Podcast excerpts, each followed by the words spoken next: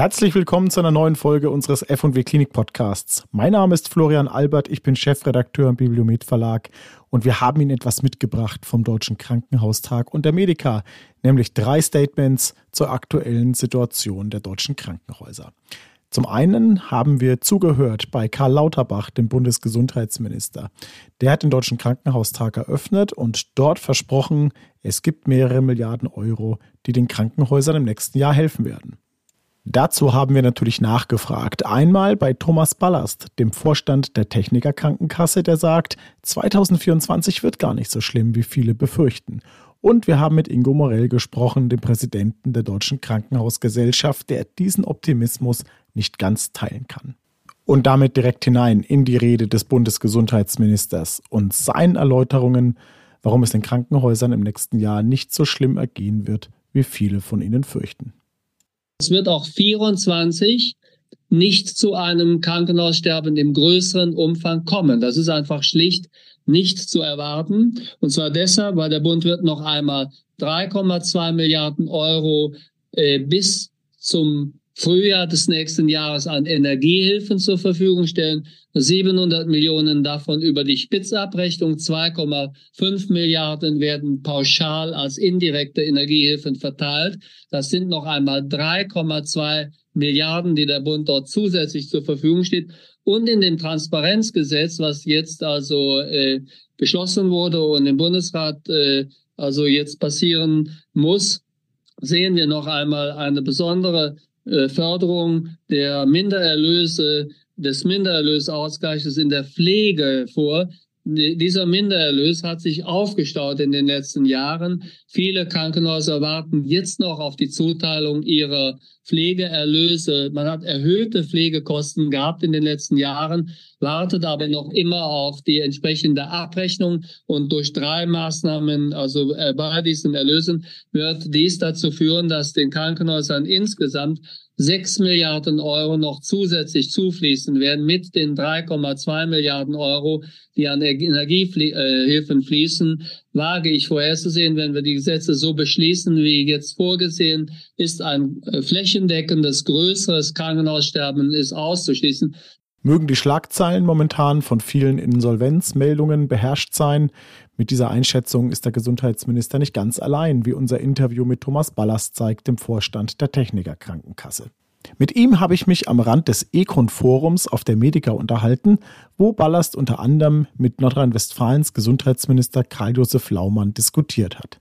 Der CDU-Politiker ließ da keinen Zweifel dran, dass die neue Krankenhausplanung in NRW definitiv Wirkung entfalten wird.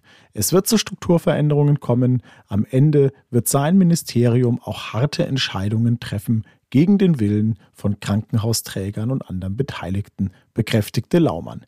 Aber zuerst zur Frage an Thomas Ballast, wie er denn die aktuelle Situation der Krankenhäuser einschätzt. Wir sind uns nicht sicher, ob die Situation tatsächlich so dramatisch ist, wie sie in manchen Veröffentlichungen ähm, dargestellt wird. Ähm, die bestimmte Entwicklungen deuten eigentlich in eine Richtung hin der Normalisierung, was jetzt zum Beispiel die Energiekosten oder die Entwicklung der Inflation anbetrifft. Ähm, und das andere ist, dass wir natürlich über die Jahre hinweg immer äh, Situationen hatten, dass Krankenhäuser einen Trägerwechsel hatten, dass es Fusionen gegeben hat, dass es Standortverlagerungen oder Zusammenlegungen gegeben hat und natürlich auch hin und wieder äh, Insolvenzen, äh, sodass die, die Situation im Moment nicht ganz so dramatisch aus unserer Perspektive ist, wie sie medial manchmal dargestellt wird. Und eine Insolvenz heißt ja auch nicht automatisch das Ende eines Krankenhauses, eines Krankenhausstandortes, sondern ist manchmal auch so eine Art Befreiungsschlag, weil ich aus dem Insolvenzrecht heraus Möglichkeiten habe, mich von bestimmten Verträgen oder Altlasten zu trennen, äh, die ich ohne dieses Insolvenzrecht eben nicht schaffe. Eine Insolvenz kann natürlich auch sehr teuer sein, ist ja gerade ein sehr florierender Geschäftszweig, auch im Krankenhauswesen. Ist das Interesse der Krankenkassen, dass da sehr viel Geld auch in die Insolvenzverwalter und der Berater fließt? Nein, unser Interesse ist natürlich, dass es ohne Insolvenz geht ähm, und dass ein, ein gutes Management alle zur Verfügung stehenden Finanzierungsquellen möglichst gut nutzt und die Kostensituation versucht, so gut es geht, zu optimieren. Aber wenn wir sehen, dass bestimmte Entwicklungen zusammenkommen, wie äh, geringe Fallzahlen, äh, hohe Kosten oder unattraktive Standorte, vielleicht auch unattraktive Immobilien, die vielleicht auch für hohe Kosten sorgen, dann ist das halt manchmal ein Weg, den man nicht vermeiden kann. Aber das sollte nicht der Regelweg sein, natürlich. Wir haben jetzt auch die Forderung von Herrn Laumann wieder gehört, wir sollten Planungsreform und Finanzierungsreform voneinander trennen. Das hieße ja drei, vier Jahre Überbrückungszeitraum, in dem wir vielleicht auch noch Strukturen finanzieren müssten, die wir gar nicht mehr brauchen. Das kann ja auch nicht in Ihrem Interesse sein. Das ist nicht in unserem Interesse, deswegen versuchen wir auch alles dafür zu tun, soweit wir einbezogen werden, äh, die Reform so schnell wie möglich hinzukriegen. Und wir sind da auch zu jeder Mitarbeit äh, bereit. Ähm, denn wenn wir die Reform haben, werden wir dazu in der Lage sein, ein Zielbild zu formulieren, aus dem wir ableiten können, welche Häuser tatsächlich dauerhaft bedarfs- und versorgungsnotwendig sind und in welcher Ausprägung und welche möglicherweise auch nicht. Und dann kann man die Lücke äh, äh bis zu dem Zeitpunkt, wo das tatsächlich alles in Kraft tritt bzw. umgesetzt ist, durch Transformations ähm, Regeln sicherlich füllen. Aber eben dann nicht im Sinne einer Gießkanne, sodass wir sagen, wir erhalten jetzt die ganze Landschaft äh, durch viel zusätzliches Wasser am Leben, sondern ähm, gezielt für die Häuser, von denen wir wissen, dass wir sie dauerhaft brauchen werden. Wir haben ja Instrumente im System, die das können. Wir haben die Inselzuschläge, die wir mal hatten. Wir haben äh, die Förderung für die ländlichen Kliniken. Da fließt ja schon auch sehr viel Geld. Wir haben ja auch einen Strukturfonds, mit dem Projekte angeschoben werden.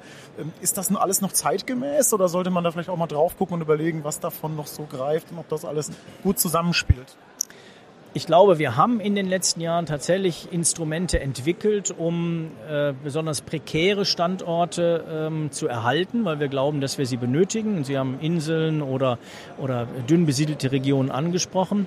Und ich denke, das wird ein Aufgreifkriterium sein, um einen solchen Transformationsprozess zu starten, weil ein Haus, das bislang Sicherstellungszuschläge bekommen hat, wird sicherlich auch dauerhaft versorgungsbedarfsnotwendig sein und wäre dann auch ein, eine, eine Zieladresse eines solchen Transformationsprozesses.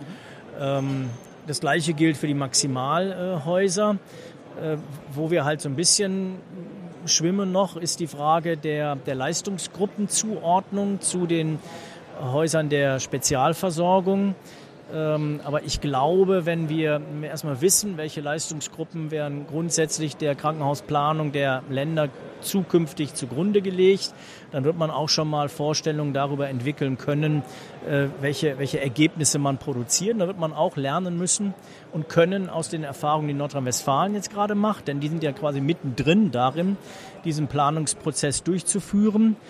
Ähm, und das wird eine Art Benchmark sein können für das, was in anderen Ländern passiert. Sie haben es gerade angesprochen, Minister Laumann hat sich ja auch entsprechend geäußert, hat nochmal bekräftigt, es wird am Ende auch im Zweifel Entscheidungen des Ministeriums geben, die auch Strukturveränderungen ähm, auslösen werden. Nehmen Sie ihm das ab? Wird er das am Ende wirklich tun? Also der Person Laumann nehme ich das auf alle Fälle ab, äh, weil ich glaube, dass er ähm, inhaltlich überzeugt ist von dem, was er tut und äh, wirklich da auch mit, mit, mit hehren Motiven äh, unterwegs ist und, und nicht äh, irgendwelche Prinzipien einfach durchsetzen will.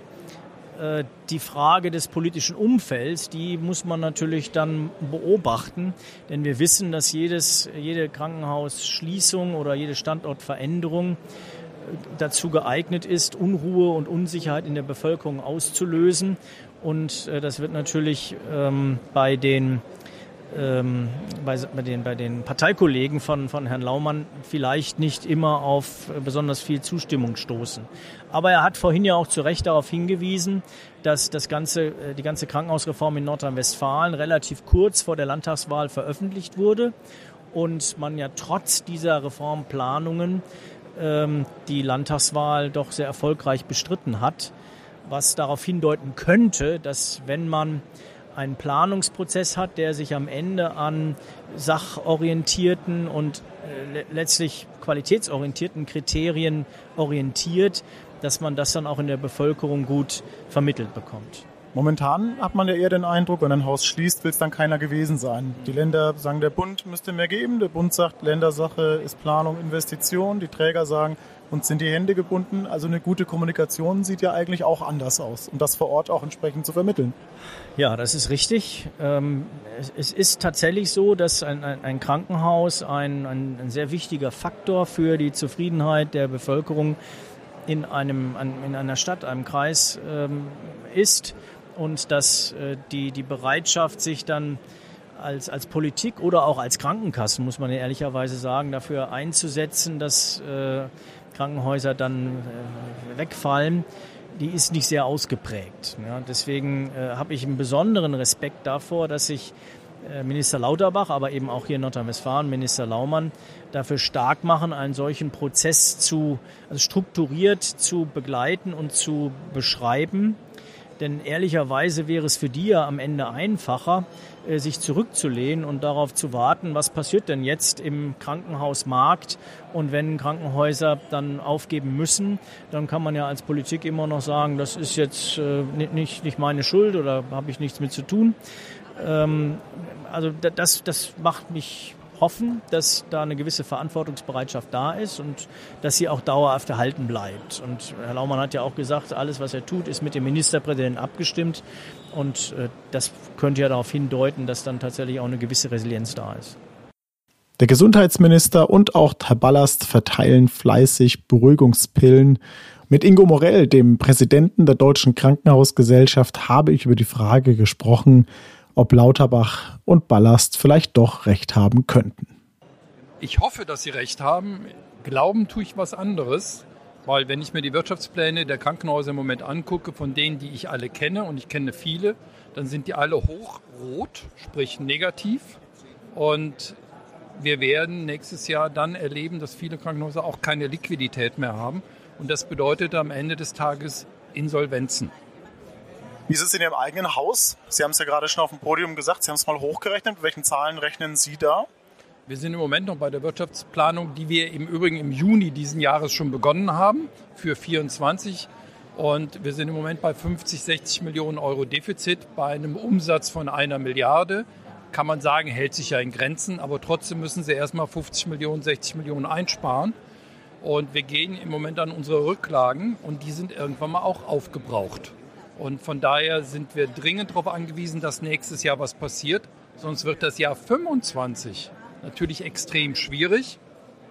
Bis hin zu Dingen, die ich lieber gar nicht erst denken möchte.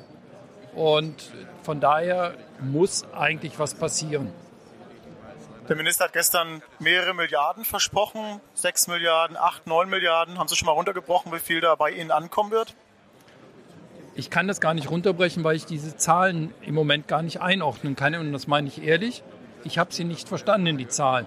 Wenn es die Zahlen sind, die bis jetzt eh schon bekannt waren, dann ist das Geld, was für 23 uns avisiert wurde, was in 23 und 24 ausgezahlt wurde. Das wird aber schon längst bei uns in den Wirtschaftsplänen ja berücksichtigt. Und das hat mit der dauerhaften Finanzierung von den Inflationskosten und von den Tariferhöhungen ja gar nichts zu tun sondern das, wird, das hilft uns im Moment ausdrücklich ja, danke, aber es ist, muss in die Zukunft ja weiterlaufen. Wir haben gerade die Position auch von Herrn Ballast gehört, von der Technikerkrankenkasse, der sagt, wir haben Landesbasisfallwert, der wird ja regelmäßig angepasst. Es gibt also ein Instrument, das steigende Kosten auch ähm, refinanzieren lässt. Ist das aus der Zeit gefallen, das Instrument, oder hat er recht? Nein, das Instrument ist nicht aus der Zeit gefallen. Für Nordrhein-Westfalen führe ich selber die Verhandlungen über den Landesbasisfallwert. Nur was im Moment nicht passiert ist, die effektiven Kostensteigerungen können wir im Landesbasisfallwert gar nicht verhandeln, weil der Landesbasisfallwert gedeckelt wird durch den Orientierungswert und durch die Grundlohnsummenrate. Und damit gibt es einfach einen Deckel. Und den Deckel, den müsste man aufheben, dann kann das System durchaus so weiterlaufen. Noch vor ein paar Jahren haben wir viel über Krankenhausschließungen gesprochen, die oft gar nicht möglich waren. Wir haben Artikel gelesen, geschrieben, wie schwierig das ist, ein Krankenhaus zu schließen. Jetzt kommen wir immer mehr in die Situation, ähm, dass mehr Kliniken dicht machen müssen, insolvent werden. Glauben Sie, die Politik in Berlin nimmt das ein Stück weit in Kauf, auch aus der Erfahrung der letzten Jahre, dass ein Strukturwandel doch nur mit sehr viel Druck stattfinden kann? Der Eindruck entsteht auf jeden Fall. Um den zu korrigieren, müsste Berlin selber reagieren. Man muss aber auch dazu sagen, es gibt viele Trägergruppen, die ja durchaus bereit sind, Standorte zusammenzulegen oder sogar zu schließen, was ja nie einfach ist. Aber dafür muss man dann auch die Rahmenbedingungen schaffen. Und das heißt auch, die Politik vor Ort muss dann auch sagen, ja, wir sehen das ein, wir unterstützen es und man muss diesen Transformationsprozess auch be begleiten und zwar auch finanziell. Es gibt ganz viele Beispiele in, in, der gesamten Republik, wo man zwei, drei Krankenhäuser sinnvoll zusammenlegen würde, aber dafür brauchen sie sehr viel Geld. Wenn ich meinen eigenen Laden in Anführungsstrichen gucke, wir wollen ein 200 Betten und 300 Betten Krankenhaus zusammenlegen. Die Krankenkassen unterstützen das, das Land unterstützt das, aber da reden wir auch über 200 Millionen Euro. Das Geld muss dann ja irgendwo hinkommen. Deswegen sind diese ganzen Konzentrationsbewegungen und Vorschläge alle nachvollziehbar. Aber bevor wir dann Krankenhäuser strukturiert schließen, müssen wir ja erstmal die Alternativen schaffen. Und wenn Sie heute einen Antrag stellen, dann haben Sie nicht morgen das Krankenhausgebäude. Das dauert schon ein bisschen länger. Letzte Frage zur Krankenhausplanung NRW, die ja eben auch Thema war. Äh, Herr Laumann hat ja bekräftigt, das wird zu Strukturveränderungen führen. Wie gucken Sie da momentan drauf? Also auch hier muss man wieder ins Detail gucken, weil im Moment wird das alles immer mit Bausch und Bogen. Es führt definitiv zu deutlichen Änderungen. Ich sehe das wieder, Beispiel eigener Laden. Wir werden an bestimmten Standorten keine Leistungen, Gruppen mehr haben, die wir seit, die wir zehn Jahre lang jetzt gemacht haben. Die werden bei uns wegfallen. Natürlich führt das zu erheblichen Veränderungen. Das ist erstmal nicht so offensichtlich.